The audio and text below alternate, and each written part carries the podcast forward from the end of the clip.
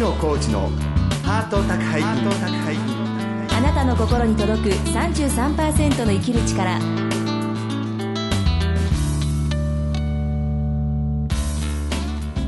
ご機嫌いかがですか？作家の月野浩二です。松井宏恵です。月野浩二のハート宅配便。今週も番組をお聞きのあなたに33%の生きる力をお届けします最近ひろえさん聞いてください。何でしょう？私あのね、はい。人をこう許す許す。あのやり方を開発しました。ぜひ聞いてください。許すやり方を開発した。発明したんです。発明なんか商品なんですか？商品じゃなくて、ええ。私の考え方は考え方一つ。一つなんですけど。はいはいはい。でまあ、私もいろいろね、うん。あのー引きこもりを脱出して、はい。今いろいろ人間関係の渦の中にいますから、うん。まあね不遜ながらこの人嫌だなと思う人と会うこともあります、そうするとねもう不遜ながら、ええ。こいつくたばらないかあなーくたばれ。くたばれと、ええまあ思ってる。うん口には言いませんよ。いや口にはないけど思う時もあ心の中ではね。思うわけですよ、ええ。でまあ、それは良くないことじゃないですか、うん。で俺もそう思ってる私も苦しいんですよ実は。憎人を憎むっての人をは憎むってそうですね。辛いでしょ？うん辛いね。うん。うん。でもね、なんか最近思うんですけど、うん。まあ、私の好きなプロレスラーの上田馬之助さんって人はさ、はい。亡くなられたんですけれども、ええ。ああいう屈強な、ね、プロレスラーもやはり自分が来れば、うん。天国へと旅立つんだなと思って、私が、ね、うん。憎む人も、うん。えーまあ、いつかはこの世を去るわけじゃないですか、はい。でまあ、私もねもう、アラフィフですから50、うんそうですね。もう47歳でしょ？47歳と赤ちゃん。47歳。と言っても、うん。あと100年生きることはやっぱないわけですよ。ないですね。ないんです。ね。ええ。ひろえさんもね、100年後にはやっぱ残念ながらいないんですね。いやーいいるんじゃない？いるんですか？わかりました。そうでしょ私なんか。そうですか？まだ。それ魔女ですか？妖怪ですか？わかりました。うんどんな形でもなんかかいそうな気がするんですひろよねえさんはまあ私じゃあ100年後いますけど、まあ100年後いますけど。その他の人はおおむねまあねやっぱりそうですね。いないわけですよ。はいはいはい。でそう考えると、えね愛する人も憎む人も、うん。いつかこの世から旅立つんだなと思うと、えうん。あら不思議。肉あまりね、ええ。マジにくたばれーと思ったのがあの実際くたばるんですその人いつか。いやー、なんでままださそこまでね月野さんのようにはまだなれないわ。そうですか。だからし私が多分月野さんみたいな年齢になった時にそう思うのかもしれないけどそんなに変わらないじゃないですか。いやいやかわ だいぶ違いますよね、ちょっとあのね、うん、若いですから。はい。えー、そっかじゃあまあ皆さんもね日々なんかこう誰かを恨んでみてもまあしょうがないっていうかそう。自分の心がすさむだけですから。そうそうそうね。いつかみんなは、あのうん。土に帰る身ですんで、ええ。あのお聞きの皆さんで自殺したい方たくさんいらっしゃると思うんですよ、私もき気持ちわかりますけど、はい。あの自分は来たら、うん。必ずみんな死にますんで、はい。あのいつか死ぬってとすごく悲しい考えですけど、うん。でもそれはすごく、あの生きる力にもね、うん。なるんじゃないかなと思って、はい。それをね今日ぜひ皆さんにお伝えしたかったんです。はい今週も30分間最後までお楽しみください。月の工事のハート宅配便。あなたの心に届く33%の生きる力。この番組は全国15局のコミュニティ FM とインターネットラジオ局オールニートニッポンを通じてここ新潟市からお届けします。月のコーチのハート宅配便。あなたの心に届く33%の生きる力さまざまな人生体験を乗り越えてきた女性サバイバーに毎週お話を伺っています。今週は詩人三角瑞希さんのインタビュー最終回です。はい詩人のね三角瑞希さんですけれども、2001年えにえ膠原病というね病気に、えーかかったんですね、はい。それから奄美大島で、えー療養していたんですけれども療養中にこう詩を書く活動を始めて、うん。えー投稿をの生活を2年くらい送ってたんですけれども、はいえー第42回現代詩手帳賞を受賞して、うん。えー処女詩集「オーバーアキル」で第10回中原中也賞を受賞しました、はい。その他小説とか、ええ。朗読音楽など、多方面でご活躍なさっています。それでは三角瑞希さんへのインタビュー最終回です。どうぞお聞きください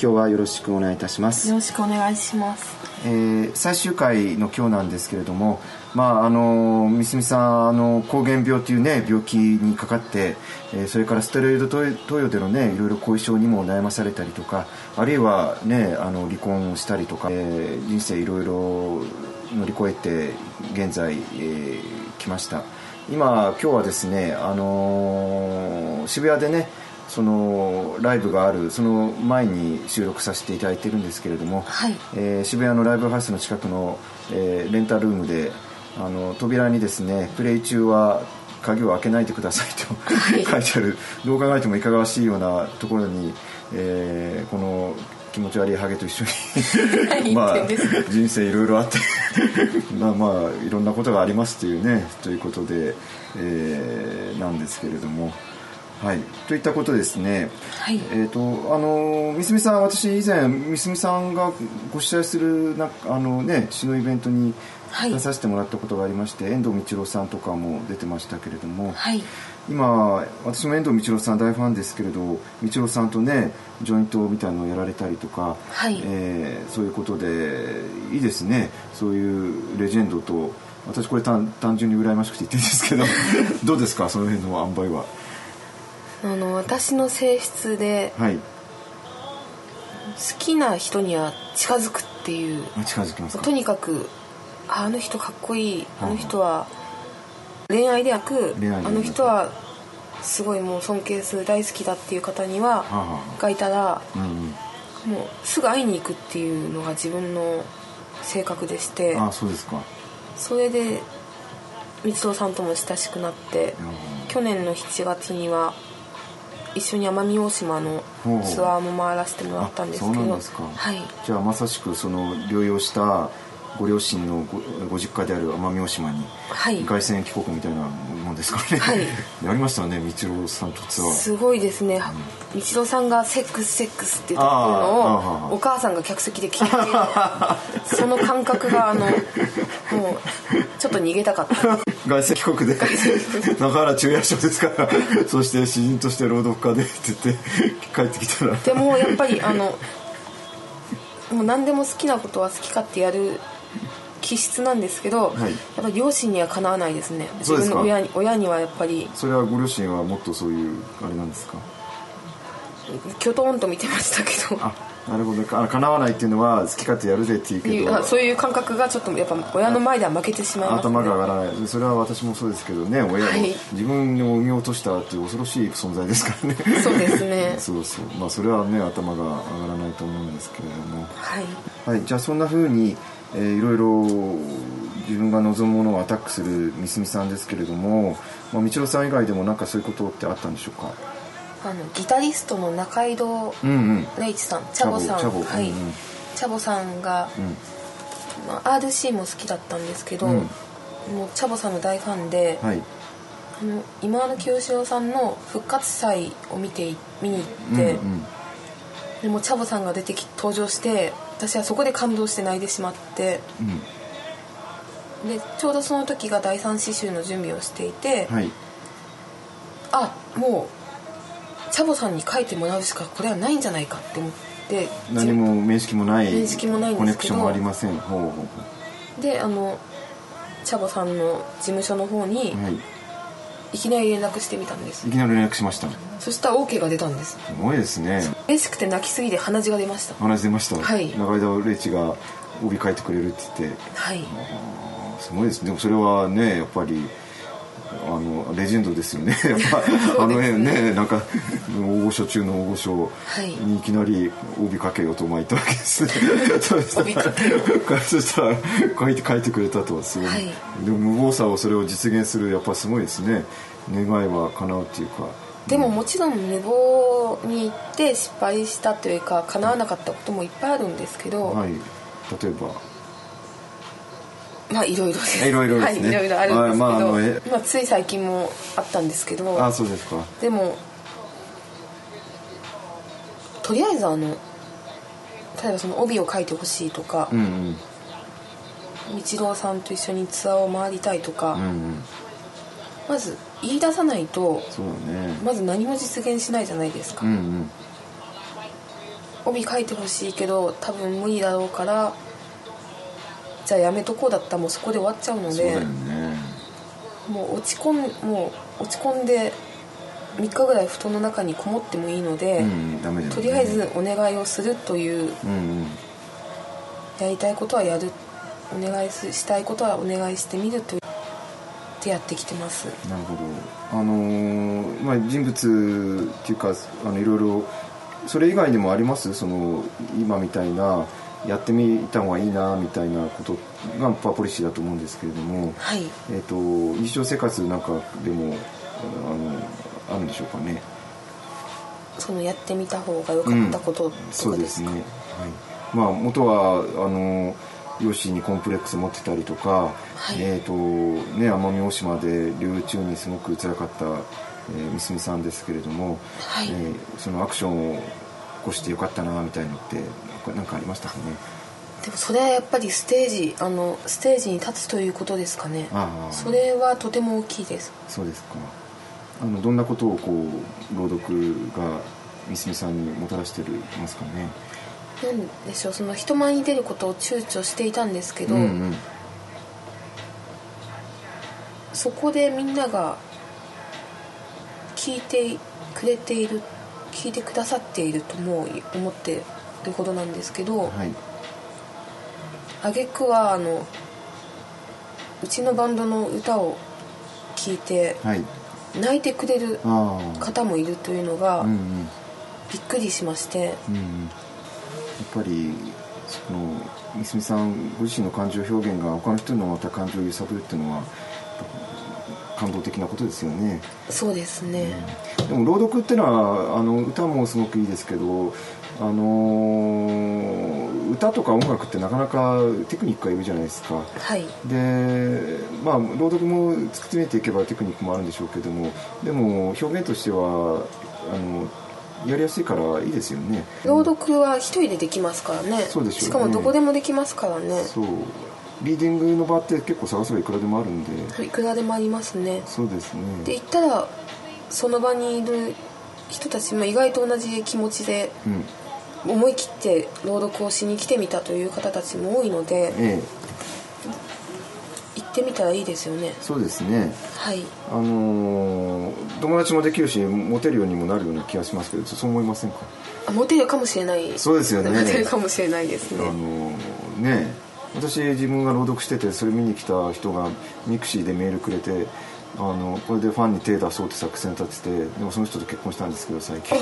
そうなんですか？だから朗読はあのーパートナーをゲットする力もあり ますそんな行動があるんですね そうそう。朗読に。朗読はいろいろあのお客さん泣きます。あのみすみさんの朗読で、あの私はパートナーゲットとかね、はい。あの肩こりが治るとか 慢性的な痔で悩む人がいつの間にか痔が治るとか、まあ、ストレスが取れますから、それは体に別に悪くはないです。そんなみみずきさんですけど、まあ、これからもいろいろあの表現活動を続けていくと思うんですけれども、はい。えーこういうことをやってみたいみたいなことはあるんでしょうか？この後ですよね？これから、ねこれから。私がその詩人として詩を書いてはい。歌も歌ってそれがその表現って日本語じゃないですか？え。で日本日本でやってる以上日本語が言ってる言葉が通じる方々が聞いている,、はい。い、る状態なので、えはい。音としてどうなんだろうっていうのがあって、うん。ちょっと海外に行ってみたいなったりとか。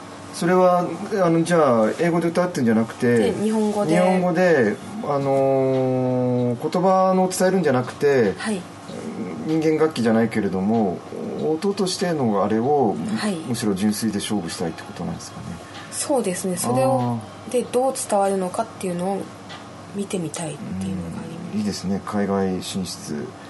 えあとお母さんとハワイに行きたいですね。ああじゃあハワイってやればみみんな3つかあ2つ一緒にかね絡みいます一緒に叶う。うんうん。ハワイに行くってのは単にハワイに行ってゆっくりするってことなんですか？あの母親に旅行に行かない人なのでなるほど。親孝行したいですね。親孝行か。朗読で親孝行もできる。朗読で親孝行もできる。きる。じゃああのお母さんとはいハワイに行って、でまあ遠藤光も連れてってそれでハワイツアーをして、はい。セックスセックスして、行って お母さんがよりたまげるっていうのはどうでしょう？じゃあちょっとその方向でその方向で。今年は考えていきたいと思います。中井戸礼二にレポートさせるっていうのはどうでしょうか？そのその方向で。その方向で、はい考えていきたいと思います。今年の目標はぜひそこにじゃあ私も前座で出ますから。私あの一回も海外行ったことなくて。あ本当ですか？ないんですよ。あとみんなの夢が叶いますね。そうですね。一気に叶います、ね、まとめて叶います。まとめて叶いますんで、はい。じゃあそれをマジに一つ、えー実現ね。はい。言葉に出す実現実現する時もありますから。はい。はい、それではですね、はい。えーあとはあのー何回かあの生きづらい方へのメッセージをお聞きしましたけれども、まあ、今回最終回ということで、えー身体的あるいはメンタルの問題とかあるいはねそれこそあのぶっちゃけみすみさんバツイチなんですけれども、えーそういった、あのーことを乗り越えてきたお立場として、えーリスナーの方にメッセージをお聞きしたいんですけれどいかがでしょうか？例えば離婚経験があるとかはい身体障害者とかはい病気を持っているっていうのはまあ生きていく上ではマイナスなんですけど、はい。それによってとても気づいたことが多いのであ電車で疲れて自分が立っている時に、あうん。昔は例えばおばあちゃんとかうん。妊婦さんとかが立っているとなんで今座っている人たちは席を譲らないんだろうとかそういうことを思ったりしたんですけどはい。自分がこう見た目わからない病気をいっぱい持っているとはいでも今座ってる人たちにも何かがあるかもしれないっていうマイナスな点はうん。人を大きくすると思いますね。ああそっか。座ってる人が悪いっていうんじゃなくて、まあ、はい。その人たちにも理由がね、ある。そう何か事情があるかもしれないと思ったらあー。うんそれだけでちょっと優しくなりますようんうんうねん。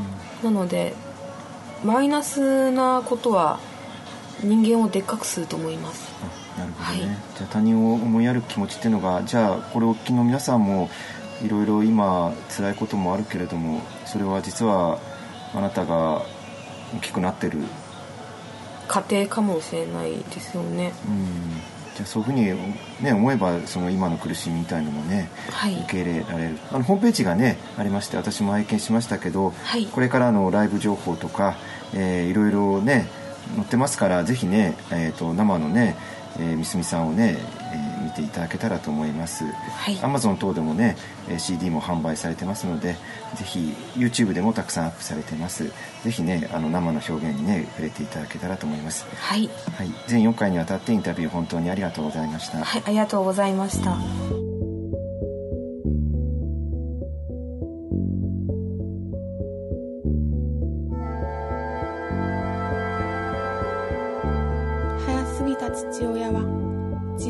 供が男か女かわからない。土手から転げ落ちて地球は逆さま。穴から飛び出して天国も逆さま。逆子の絶望染みついて寅年生まれさそり座。戦争が始まって僕は生まれた。朝鮮半島のずっと南の海峡は双子の悲劇を繰り返す。陣痛なんかじゃない。その後に喜びなんて待ってないじゃないか。歴史をもてあそぶつもりでもてあそばれて終わっても仕方ないと誰もが密かに思ってる。しがみついたのは人間というささやかな願望。だってもう動物には戻れないんだから。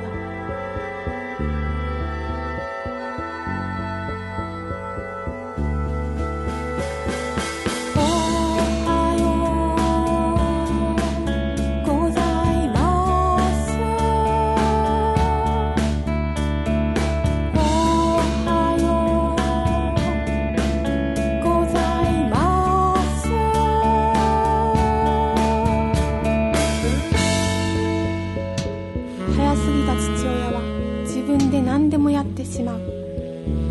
立ったまま走り出すのかと思ったら立ったまま眠ってしまうんだ。欲張りなんかじゃなくてわがままなんかじゃなくてありのままなんかもしれなくて時間に追い詰められて訳もわからなく頭が混乱してくるとトラウマのごとく light my fire。俺のハートは真っに尽きた太陽の理由。基本論よりアインシュタインよりランボーよりメダカの学校を卒業できない。落ちこぼれだからこそザルのような現実にも引っかかりきれない砂金の幻想。川の底までひっくり返してずぶ濡れで探している姿はまるでパリックイだ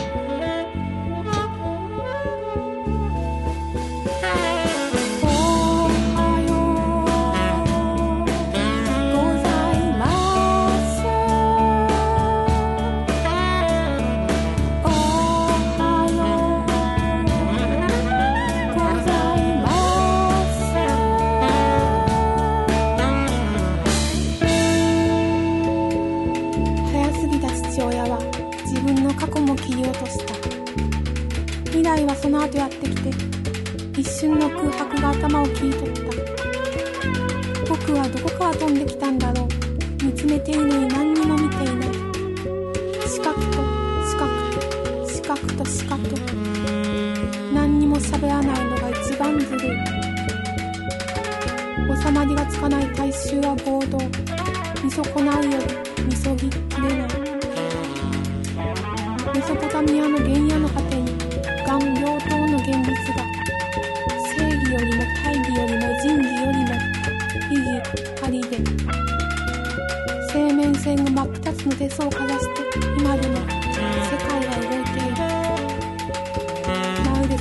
にかけられている脱水症